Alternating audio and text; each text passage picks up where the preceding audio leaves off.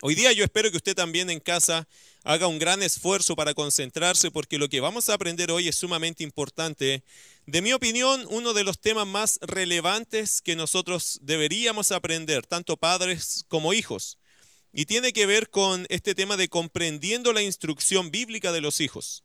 Yo creo que ese tema es un tema sumamente relevante y, puedo dar testimonio, fe de ello, que quien no lo comprenda bien va a tener conflictos, va a tener conflictos en casa, va a tener conflictos con la esposa, con el esposo, van a tener conflictos internos y también van a tener conflictos con sus hijos. Los hijos, por otro lado, también deberían comprender esto acerca de la instrucción bíblica porque esto los va a librar de un montón de pesares y de problemas y de pecados.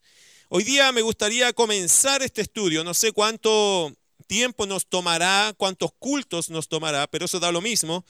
Lo que más me interesa es que hoy día comprendamos cuál es o cómo es la instrucción bíblica hacia los hijos y también la instrucción bíblica hacia los padres, ¿por qué no decirlo? Porque para criar a un hijo hay que saber ser un buen padre.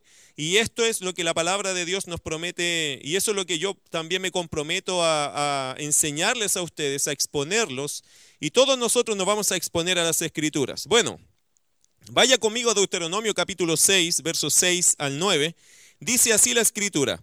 Y estas palabras que yo te mando hoy estarán sobre tu corazón y las repetirás a tus hijos y hablarás de ellas estando en tu casa y andando por el camino y al acostarte y cuando te levantes. Y las atarás como una señal en tu mano y estarán como frontales entre tus ojos y las escribirás en los postes de tu casa y en tus puertas Interesante pasaje porque el Señor cuando salvó al pueblo de Israel le puso en sus hombros una carga, un trabajo, un ministerio. Y el primer ministerio que Dios pone eh, en los padres es criar o enseñar a sus hijos la palabra de Dios. Interesante el último versículo porque dice, y las atarás como una señal en tu mano. De hecho, mis queridos hermanos, piense en lo siguiente, Dios es muy didáctico. ¿Qué significa? Que Dios quiere que su palabra esté delante de los ojos de sus hijos permanentemente. Dios es muy didáctico porque sabe cómo somos nosotros, fáciles de olvidar. Por eso me gusta el último texto que dice, y las atarás como una señal en tu mano y estarán como frontales entre tus ojos. Obviamente eso es una cosa simbólica, pero la idea cuál es? Que no se te olvide la palabra, que constantemente esté delante de tus ojos y después el pasaje dice, y las escribirás en los postes de tu casa y en tus puertas. Es decir, que se haga una lección objetiva, que se haga un campo visual eh, ocupado por la palabra de Dios. Y me gusta mucho ese concepto porque creo que tiene que ver mucho con la instrucción didáctica que Dios quiere que nosotros los padres le demos a nuestros hijos. Ahora, yéndonos a lo central del pasaje. Para instruir a los hijos en el camino del Señor, se requiere que vivas cada momento para agradar al Señor de una forma deliberada y seria. El pasaje nos está mostrando que los padres que no viven una fe ya están en una tremenda desventaja cuando están queriendo criar a hijos en el Señor. Si no vives una fe de forma deliberada, de forma seria, entonces la transmisión de la fe ya va a ser equivocada. Otra cosa, cuando educas a niños o cuando educas a tus hijos en el Señor, debes tomar en cuenta el nivel de comprensión espiritual de cada uno de ellos y sus habilidades individuales. Por eso cuando uno cría niños se va a dar cuenta que todo niño puede aprender. Escúchelo bien, mi querido padre. Todo niño puede aprender, pero no todos aprenden ni a la misma velocidad ni de la misma manera. Y cuando vamos a instruir a nuestros hijos, eso es una verdad que tenemos que respetar, que tenemos que cuidar. Cada hijo es distinto, pero todos tienen la misma necesidad de ser instruidos. Bueno, ¿qué significa instrucción bíblica? Avancemos con ese tema. ¿Qué significa instrucción bíblica? En el Antiguo Testamento, la palabra instrucción incluye los conceptos de enseñar, disciplinar y amonestar. Lo escuchó bien, ¿cierto? La palabra en el Antiguo Testamento, la palabra primordial para instrucción, incluye los conceptos de enseñar, disciplinar y amonestar. Eso sería instrucción, enseñar, disciplinar y amonestar. En el, Nuevo, eh, Testamento, diferentes palabras dan a entender los conceptos de instrucción y de disciplina. Por ejemplo, en Efesios capítulo 6, verso 4, la palabra instrucción también se puede traducir como entrenar o amonestar y encierra la idea de un consejo bíblico. Mira qué interesante. La idea se transforma o se puede transmitir de esta forma. Es entrenar la mente en la verdad de Dios para que el individuo responda de forma agradable a Dios en las distintas exigencias de la vida. ¿Alguna vez has visto entrenar a alguien? ¿Alguna vez has visto el ejercicio de entrenamiento? ¿Qué es el entrenamiento? Es una repetición de un cierto ejercicio hasta que, se, hasta que se consigue la perfección. Eso es la idea, ¿o no? Cuando uno entrena a una persona es porque le estás llevando a un punto de gracia, a un punto de ejercicio, a un punto de, de, habilidad, ¿cierto? Que llega al, al nivel de perfección. Esa es la idea, que se logre el objetivo. Eso es entrenar. Y cuando hablamos de la instrucción en la Biblia, estamos hablando también de la palabra entrenar. ¿Qué tenemos que entrenar de nuestros hijos? Bueno, tenemos que entrenar su mente. ¿Con qué? Con la Biblia, con la verdad de Dios para que el individuo responda de forma agradable a Dios en las distintas exigencias de la vida o diríamos nosotros en las diferentes pruebas que ellos van a enfrentar. Por ejemplo, recordando el ejemplo del Señor Jesús, ¿recuerdan cuando estaba Satanás tentando al Señor Jesús, Mateo capítulo 4? Y Satanás le puso tres pruebas, ¿cierto? Una prueba que tenía que ver con el cuerpo, otra tenía que ver, o digamos, con los deseos de la carne, otra con los deseos de los ojos y otra con la vanagloria de la vida. Y el Señor en tres casos citó tres versículos distintos para responderle a Satanás. Eso es entrenamiento a nivel perfección. ¿Qué significa? Que el enemigo va a venir a atacar a nuestros hijos o nuestras propias vidas y vas a tener la capacidad de tener un texto, una verdad bíblica para afirmar tus convicciones y, y la razón de por qué vas a evitar caer en una tentación o pecado. Eso es el entrenamiento, eso es lo que nosotros deberíamos hacer con nuestros hijos, entrenar su mente en la verdad de Dios. Algunos dirían, ah, pero usted entonces quiere lavarle el cerebro a los hijos, eso es distinto. Aunque lavarle el cerebro a un hijo no estaría malo, ¿cierto? De vez en cuando es bueno enjuagarles el cerebro en, Biblia, no, no sería malo. Pero lo que se está pretendiendo hacer aquí no es un lavado de cerebro como que los estuviéramos involucrando en un engaño. Lo que estamos haciendo aquí es que ellos laven su mente, transformen su mente. No es un lavado de cerebro, es una transformación de la mente, es un renovar de la mente. Por eso Romanos 12 que dice, renovaos en el espíritu de vuestra mente. Es un renovar de la mente en qué? En la verdad de Dios. Eso deberíamos hacer y eso deberíamos ayudar a nuestros hijos, entrenarlos para que piensen en lo que Dios quiere para ellos, en las diferentes exigencias o pruebas que tengan en la vida. Ahora, ¿cuáles son los elementos básicos de una instrucción correcta según la opinión de Dios? Porque a veces uno dice, ya, yo lo voy a hacer, pero hermano, antes de comenzar esto, hay que hacer esta pregunta y tener esta respuesta, ¿cierto? ¿Cuáles son los elementos básicos de una instrucción correcta según la opinión de Dios? ¿Cómo debo yo? ¿Cómo debo yo eh, ayudar a mi hijo? ¿Cómo debo yo instruir a mis hijos? ¿Cuál sería la forma más correcta según la Biblia? Número uno, Primero, a través de una base bíblica. ¿Qué significa eso? Traer al corazón de tu hijo la enseñanza de Dios. A veces los padres nos molestamos más por lo que a mí no me gusta que por lo que a Dios no le gusta de mi hijo. Y a veces luchamos porque no me gusta que se levante tarde, por ejemplo. Pero no nos molesta tanto que vea un programa diabólico satánico. Entonces es allí donde uno tiene que tener primero una base bíblica. Probablemente lo tuyo tiene que ver con tus costumbres, con tus gustos. Pero cuando vemos a nuestros hijos quebrantar la palabra de Dios, eso, eso debe ser muy relevante. Otras cosas las podemos aprender, podemos habituarnos, y no digo que es malo corregirlo si se está levantando a las 3 de la tarde, está bien. Pero lo que estoy diciendo acá es que si vas a tener una instrucción correcta, tienes que tener una base bíblica. Que cada situación que tú vas a traer como una corrección a tu hijo sea algo eh, de la palabra de Dios. Asegúrate de enseñar a tu hijo a mirar, a considerar a Dios en todos sus caminos. Eso es, que, que tengas una base bíblica, decir, hijo, usted le faltó respeto a su mamá. La Biblia dice honra a tu padre y a tu madre, ¿cierto? Entonces ahí usted tiene un principio que tiene que recordárselo a él. Eh, hay, varios escritores buenos ¿ah? hablando de la crianza hacia los hijos, John MacArthur y no sé, hay varios más que han escrito acerca de la crianza de los hijos. Y hay un libro que se llama Cómo pastorear el corazón de, tu hijo. Ted Tripp me parece que, o Ted Tripp me parece que es el escritor. Y, la, situación es la siguiente. Él enseña un concepto que lo encuentro correcto, es decir, lleva a tu hijo a pensar en Dios, no a pensar en ti. Cuando tú vas a corregir a tu hijo, tienes que hacerle pensar, hijo, esto que usted está haciendo no solo me ofende a mí. Yo no soy la persona más relevante porque a veces yo no te voy a ver ni voy a estar pero Dios siempre está y siempre te está viendo.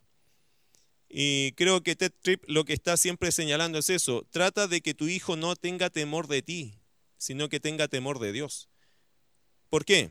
Bueno, nosotros somos pasajeros, nosotros nos podemos morir, nosotros el día de mañana quizá ya no estemos, pero hay uno que siempre está, ese es Dios.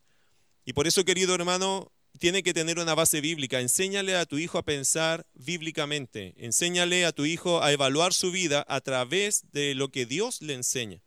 Otro elemento básico de una instrucción correcta sería una relación de amor.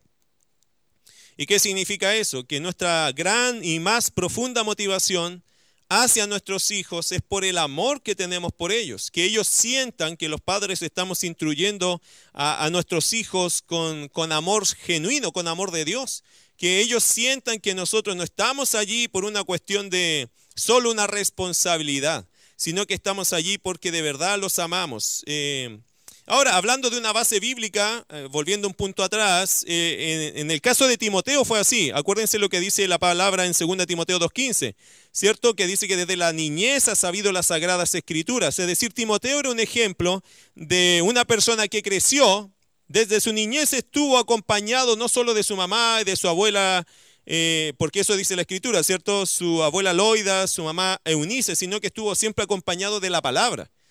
Ahora, una relación de amor, como en el caso de Salomón. Mire lo que dice Proverbios capítulo 4. Vamos a recorrer algunos ejemplos bíblicos de estos principios con los cuales tenemos que instruir a nuestros hijos. Proverbios el capítulo 4, versículo 3 al 4, dice lo siguiente. Proverbios capítulo 4. Me gusta mucho este pasaje porque es un recuerdo de Salomón acerca de su experiencia como hijo. Y mira lo que dice, escucha esto, Proverbios 4, 3 al 4, dice, porque yo también fui hijo de mi madre, delicado y único delante de mi madre. Perdón, dice, porque yo también fui hijo de mi padre, delicado y único delante de mi madre, y él me enseñaba y me decía, retenga tu corazón mis razones, guarda mis mandamientos y vivirás, adquiere sabiduría, adquiere inteligencia, no te olvides ni te apartes de las razones de mi boca, etcétera, etcétera. ¿Sabe lo que está comunicando Salomón acá? No solo lo que papá, mamá enseñaban, sino la relación, la calidad de relación que tenía su padre con él. Por eso dice el texto en el verso 3, porque yo también fui hijo de mi padre, delicado y único delante de mi madre. Es decir, los padres supieron traspasar y comunicar el amor genuino hacia su hijo mientras le enseñaban. Tercer principio, Primero, una base bíblica. Segundo, una relación de amor. Tercero, sabiduría de lo alto. Mis queridos hermanos, hay sabiduría terrenal, animal, diabólica, como dice Santiago. Y Santiago también menciona la sabiduría que viene de lo alto. Y para instruir a nuestros hijos necesitamos imperantemente tener sabiduría de lo alto. ¿Qué significa? En términos prácticos, quiero ser, quiero tratar de ser muy sencillo con esto para que lo captemos. ¿Qué sería tener sabiduría de lo alto cuando estamos instruyendo a nuestros hijos? Bueno, sería usar palabras precisas y actitudes correctas. De otra forma, fondo y forma, trabajando en el control del Espíritu Santo, como en el caso de Abraham. Mire Génesis capítulo 22. ¿Qué sería sabiduría de lo alto entonces? Sería usar palabras precisas y actitudes correctas con nuestros hijos. Es decir, que el fondo y la forma esté trabajando en el control del Espíritu de Dios para instruir a nuestros hijos. Hay un caso que me gusta mucho de Génesis capítulo 22. Está el caso de Abraham e Isaac. Por cierto, un caso dramático. Dios había pedido a Abraham sacrificar a su hijo Isaac. Isaac tenía algunas preguntas y Abraham mira cómo le responde. Quiero leer para ustedes Génesis 22, 7 al 8. Dice, entonces habló Isaac a Abraham su padre y dijo, Padre mío. Y él respondió, heme aquí mi hijo. Y él dijo, he aquí el fuego y la leña, mas ¿dónde está el cordero para el holocausto? Qué difícil pregunta, ¿no? Difícil también contextualizarnos, porque nosotros nunca hemos llevado a este punto a nuestros hijos. Pero imagínate algo, un hombre de 100 años y mucho más ya, está recibiendo de Dios una orden, quiero que sacrifiques a tu hijo. El hijo no sabe lo que está pasando, el hijo se somete absolutamente, el papá le dice, hijo, tenemos que salir a un monte porque Dios dice que tenemos que ir a hacer un sacrificio. El hijo no sabe, mamá tampoco sabe, si mamá sabe de esto, mamá no deja salir al hijo, ¿cierto? Pero él tuvo que hacerlo todo en silencio, obedeciendo a Dios, parecía una locura. Eh, después de unos días, con el peso en el corazón, Abraham eh, está mirando a su hijo, casi despidiéndose de él, porque sabe que tiene que sacrificarlo según Dios le ha pedido. Entonces Isaac, en el silencio de esos días, después de un rato, ya cuando era muy evidente que no había un animalito alrededor para sacrificar, Isaac hace una pregunta y dice, Padre mío, y, pero mira la ternura de Abraham. Y Abraham le respondió, heme aquí, mi hijo. Yo siento que a Abraham en ese pasaje se le estaba yendo el corazón, pensando, ¿cuántos momentos me quedan con mi hijo? ¿Cuántos momentos me quedan con él antes de despedirme? Y es por obediencia a Dios. Bueno, por eso digo que hay que tener sabiduría de lo alto, mi querido hermano, incluso para a veces enfrentar situaciones con los hijos que pueden ser muy dramáticas, muy difíciles. En este minuto Abraham tenía que sacrificar a su hijo Isaac. Isaac pregunta, ¿dónde está? El, eh, eh, tenemos todo, pero nos falta lo más importante, el, animal, el, ¿dónde está que lo vamos a sacrificar? ¿Dónde está? Mira la respuesta de Abraham, verso 8. Hay que tener sabiduría para dar una respuesta así a un hijo joven que está esperando de papá con toda la esperanza y la expectación y una ignorancia total de lo que iba a pasar? ¿Hay que tener sabiduría para dar ciertas respuestas? Por supuesto que sí. Verso 8, y respondió Abraham, Dios se proveerá de cordero para el holocausto, hijo mío. E iban juntos. Por eso me gusta este pasaje, porque veo en eso la sabiduría de un padre que sabía que tenía que hacer algo terrible, triste. Bueno, nosotros conocemos la historia, no tuvo que sacrificar a su hijo pero Abraham estaba dispuesto a sacrificarlo, ese es, el asunto. Y cuando tuvo que instruir a su hijo a hacer lo correcto, buscó las mejores palabras para poder guiar a su hijo. Es tan importante, queridos padres, tener sabiduría de lo alto para tratar temas con nuestros hijos que son difíciles. Muchas veces nos faltan esas palabras, muchas veces nos faltan las actitudes correctas. Y por eso a veces nuestros hijos no logran captar la enseñanza porque o chocamos con las palabras o chocamos con las actitudes. A veces decimos buenas palabras pero con malas actitudes. O a veces tenemos malas actitudes y buenas palabras. Y, esto no se logra comunicar de forma sabia. Por eso sabiduría de lo alto es sumamente importante para los padres. Como en el caso de Abraham, eh, guiando, ministrando la vida de Isaac. Una más, otro principio que es fundamental para que se logre eh, la instrucción correcta. ¿Cuál, ¿Cuál sería otro elemento? Bueno, ya tenemos una base bíblica, una relación de amor, sabiduría de lo alto. Otra, atención personalizada. ¿Qué significa esto? Dedicación exclusiva. Atender, demostrarle a tu hijo tu compromiso en el proceso de la instrucción, dedicarle tiempo a la formación, al entrenamiento. Eso, eso es eh, atención personalizada, que tu hijo sepa, que tu hija sepa que estás gastando tiempo con ella y cuando van a tocar un tema, están ambos ahí trabajando, entrenando la mente, ¿cierto? Haciendo preguntas, eh, dando respuestas, estás entrenando a una persona. Eso es llevar a la convicción, es como un discipulado, pero de forma personal. Es algo que, deberíamos tener cuando tratamos a nuestros hijos, una atención personalizada. Si él tiene una necesidad, si él tiene un cuestionamiento, si él tiene una lucha, una duda, mamá o papá deberían estar allí para responder de forma personal y también de forma personalizada, algo que es de él y mío. Y que ellos sientan esa intimidad, que ellos sientan que esto está entre nosotros y que no va a ser de todo el mundo, sino que va a ser de nosotros y a la vez que yo me voy a dedicar como papá personalmente a ayudar a mi hijo en ese tema que es un tema que para él es una lucha o un problema. como en el caso de Loida y Eunice para con Timoteo. Mire lo que dice otra vez el caso de Timoteo, segunda Timoteo capítulo 1, verso 5. Me gusta este caso porque Timoteo tenía un padre que era griego. ¿Qué significa? Él no era, probablemente el papá de, Timoteo no era creyente. Timoteo iba a, ir, iba a crecer, iba a tener preguntas, también iba a tener cuestionamientos, iba a tener lucha como todos los niños, los adolescentes, los jóvenes, los adultos. Y él tenía dos personas a su lado que le podían dar respuestas bíblicas a sus pruebas, a sus luchas, y era su abuela y su madre. Mira lo que dice 2 Timoteo capítulo 1, verso 5. Trayendo a la memoria, dice el apóstol Pablo, la fe no fingida que hay en ti, la cual habitó primero en tu abuela Loida y en tu madre Eunice, y estoy seguro que en ti también. ¿Qué nos está mostrando el pasaje? ¿Qué está diciendo Pablo? Bueno, Pablo está diciendo que la atención fue personalizada. Aquí hay dos mujeres de fe genuina y están llevando a Timoteo a experimentar esa misma fe. Y eso, mis queridos hermanos, como padre deberíamos hacer. Tener una atención personalizada, eh, dedicación exclusiva, demostrarle nuestro compromiso en el proceso de la instrucción. Dedicar tiempo a la formación, al entrenamiento de nuestros hijos en aquellas áreas que sabemos que están débiles o que les falta convicción. Eh, y esto es lo que hizo Loida, esto es lo que hizo Eunice con Timoteo.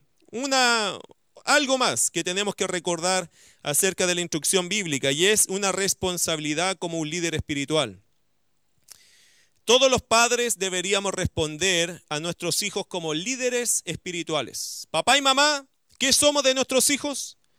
Líderes espirituales. ¿Qué significa ser un líder? Un líder tiene dos características, sirve y guía. Eso es un líder, es un servidor y es un guía. No es un autoritario, no es un dictador, no es un tirano. No, el líder se caracteriza fuertemente por ser un servidor y ser un guía para otros. Eso es liderar.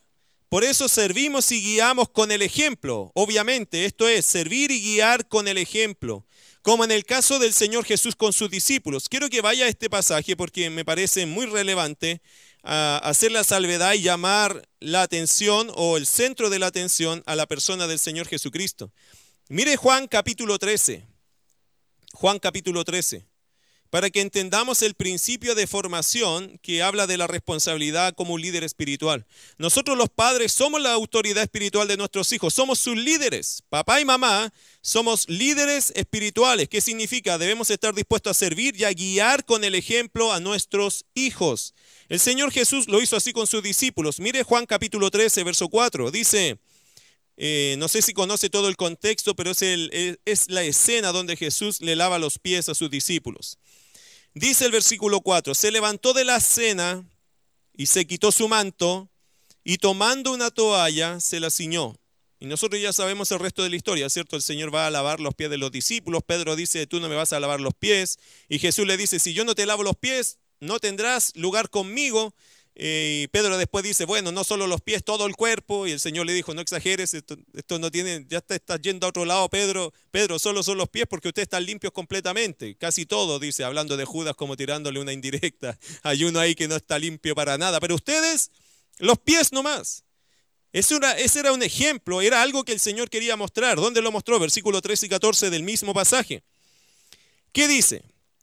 Vosotros me llamáis maestro y señor y decís bien porque lo soy. Pues si yo el Señor y el Maestro he lavado vuestros pies, vosotros también debéis lavaros los pies los unos a los otros. Porque ejemplo os he dado para que como yo os he hecho, vosotros también hagáis. ¿Nota lo que está haciendo el Señor Jesús? Él está liderando.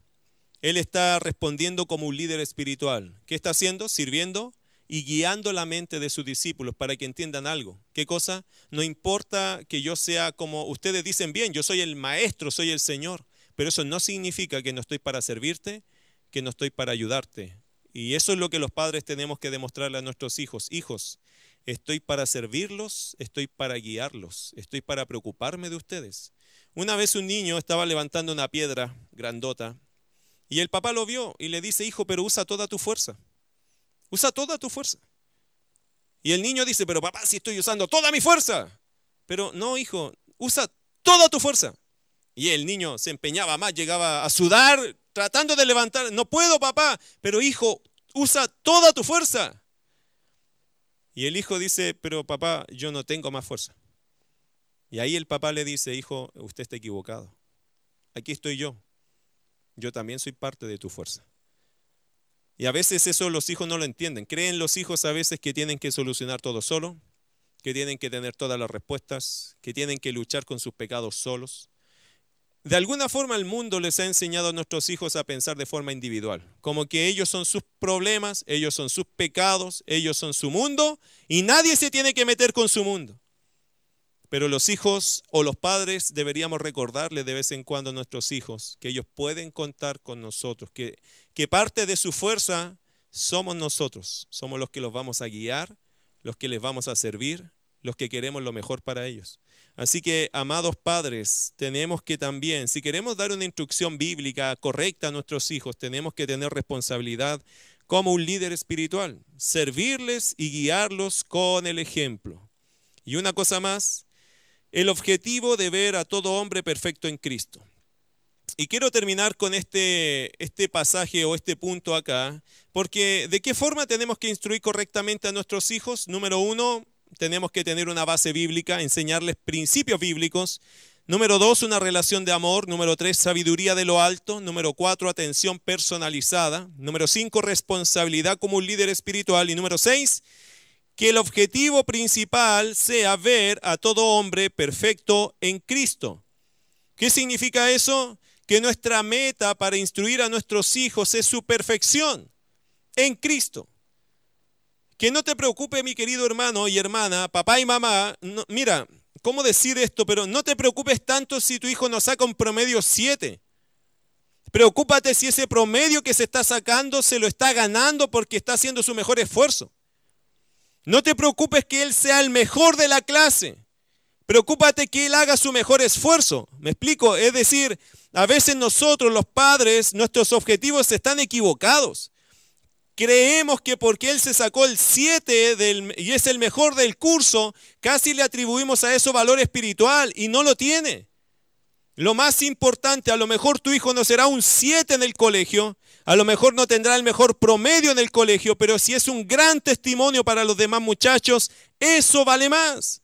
Eso es más importante. En la vida hay cosas más importantes que el oro, la plata, la educación. Y no estoy diciendo que esas cosas no valen nada. Estoy diciendo que hay cosas que tienen mayor valor que eso. Y es ver a nuestros hijos perfeccionándose en Cristo, creciendo en Cristo, madurando en Cristo. Ayer estaba mirando una foto de mi hijo, el mayor, con sus amigos, con mi esposa, porque uno de ellos está yendo a Holanda solo, hablábamos con el Benja de eso. Y qué, qué difícil, qué difícil que un hijo se vaya a Holanda a buscar estudios.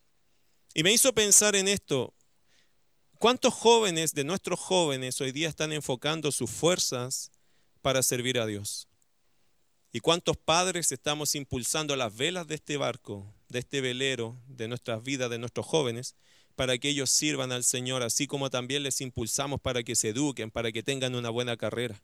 ¿Acaso es malo tener una carrera? Por supuesto que no.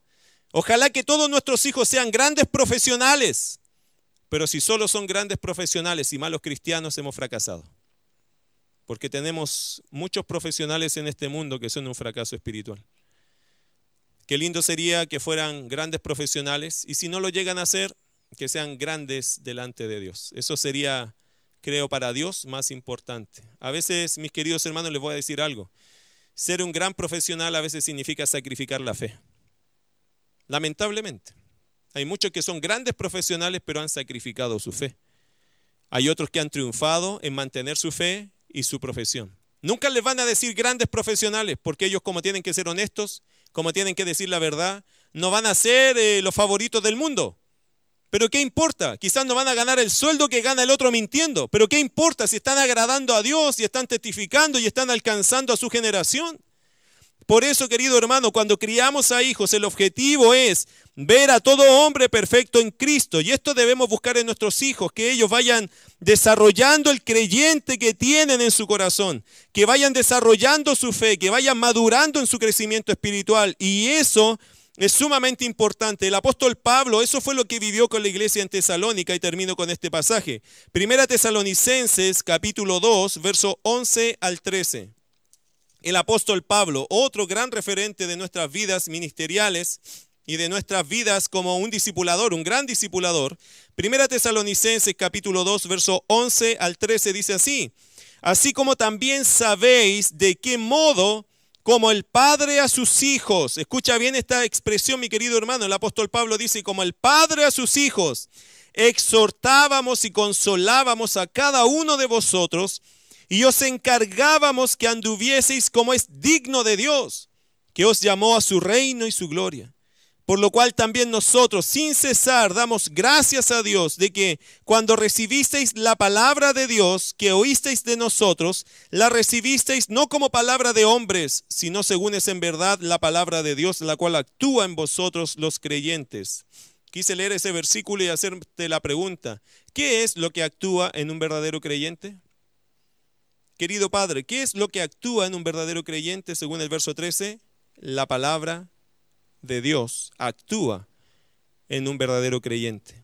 Por eso el objetivo de nosotros como padres es ver en nuestros hijos que se está perfeccionando Cristo en ellos. Necesitamos invertir nuestro tiempo, necesitamos instruir a nuestros hijos en esto y necesitamos buscar en ellos eh, ese desarrollo. Eh, cada uno de nuestros hijos, depende de sus hijos, depende de su edad, pero a cada uno de ellos es bueno estarlo instruyendo para que vaya eh, pareciéndose cada día más a quién? ¿Al papá? ¿A la mamá? No, a Cristo. A Cristo. La meta final de nosotros los padres no es que se parezcan a nosotros. La meta final cuál es? Que se parezcan a Jesús.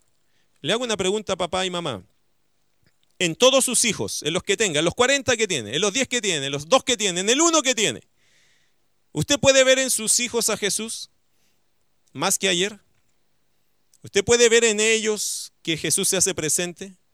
Usted puede ver en el rostro de sus hijos o de sus hijas a Jesús en palabras, en actos, en comportamiento.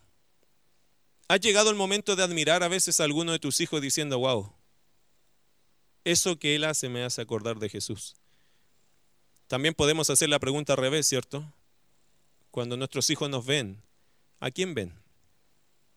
a papá, a mamá, o se hacen recordar en su mente a Jesús. Si los entrenamos, ellos van a responder al entrenamiento. Por eso nosotros también debemos ser parte de aquellos que somos entrenados. Por eso la próxima semana vamos a hablar acerca de este asunto de por qué es necesaria la instrucción, tanto en los padres como en los hijos. Porque no solo los hijos tienen que ser instruidos, entrenados, también nosotros los padres. Ahora, termino con esta pregunta. ¿Por qué en los puntos que mencioné no se incluye la disciplina o castigo? Porque no estamos castigando en este minuto, estamos instruyendo. Y mi querido hermano, no hay cosa más cerrada que castigar a un hijo eh, con algo que él todavía no sabe. No hay cosa más equivocada que podemos hacer los padres que es castigar al hijo con algo que nosotros ni siquiera le hemos instruido. A veces esperamos más de nuestros hijos, pero nosotros no le hemos dado más tampoco. ¿Por qué vas a castigar a tu hijo por una conducta que tú nunca se la enseñaste que eso no era correcto? Por eso en este punto no hay castigo disciplina, en este punto lo que hay es instrucción.